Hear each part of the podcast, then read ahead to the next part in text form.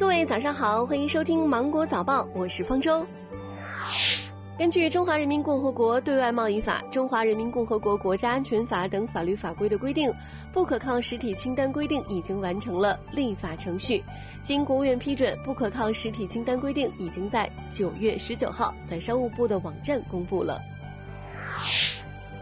日前，教育部应对新冠肺炎疫情工作领导小组办公室印发提醒函，要切实改进校门管理方式，对学生因为实习、求职、探亲、就医等原因确需进出校门，在学校所在城市内活动的，要简化程序，切实方便学生进出校门；对学生到学校所在城市外的活动的，要提前做好报批、健康监测和防控指引等管理工作，切忌一刀切、简化的封闭管理。积极运用信息化手段，逐步实施便捷的进出校门管理机制。近日，多部门联合下发意见，要求中小学校、幼儿园新招录的教职员工前，教师资格证的认定机构在授予申请人教师资格前，应当进行性侵违法犯罪信息的查询，对具有性侵违法犯罪记录人员，不予录用或者是不予认定教师资格。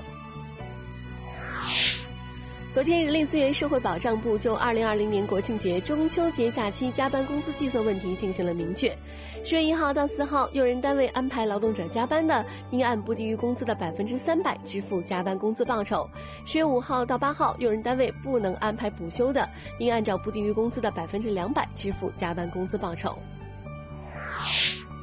九月十九号零点到十二点，北京市新增一例境外输入新冠肺炎无症状感染者。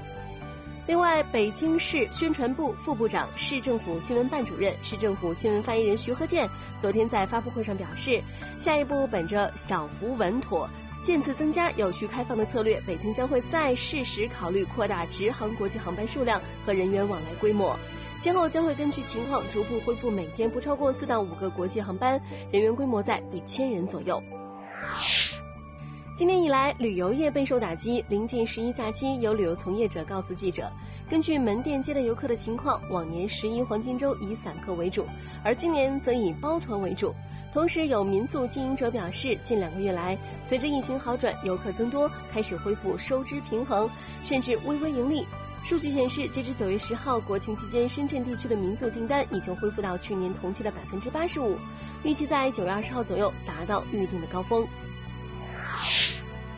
近日，钟南山在中关村论坛发言谈到，今冬明春疫情应该会继续存在，同时有可能会发展。社区层面联防联控、社区全民核酸检测、隔离核酸阳性患者等措施是行之有效的。钟南山表示，控制传染、保持距离、佩戴口罩、洗手都很关键。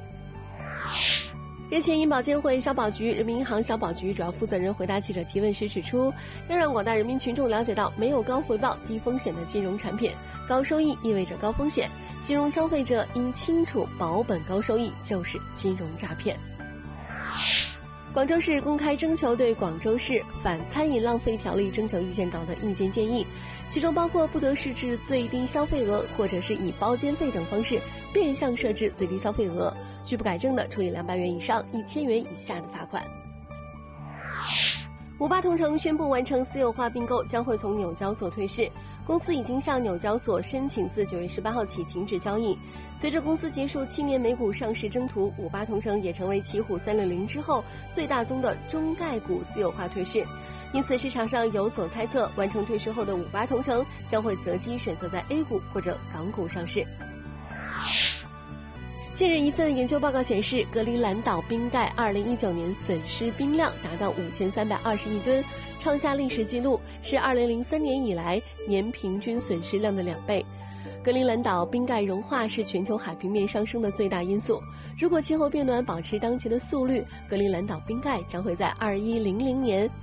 格陵兰岛冰盖将会在2100年左右使全球海平面上升至少十个厘米。二零二一版吉尼斯世界纪录大全已经正式发行，其中包括英国男子半分钟内与一只鼠交替击掌二十八次，尼日利亚十一岁男孩头顶着球，同时还能连续颠球一百一十一次，加拿大男子将收藏的口香糖包装纸编成了三万两千五百五十六米长的绳子。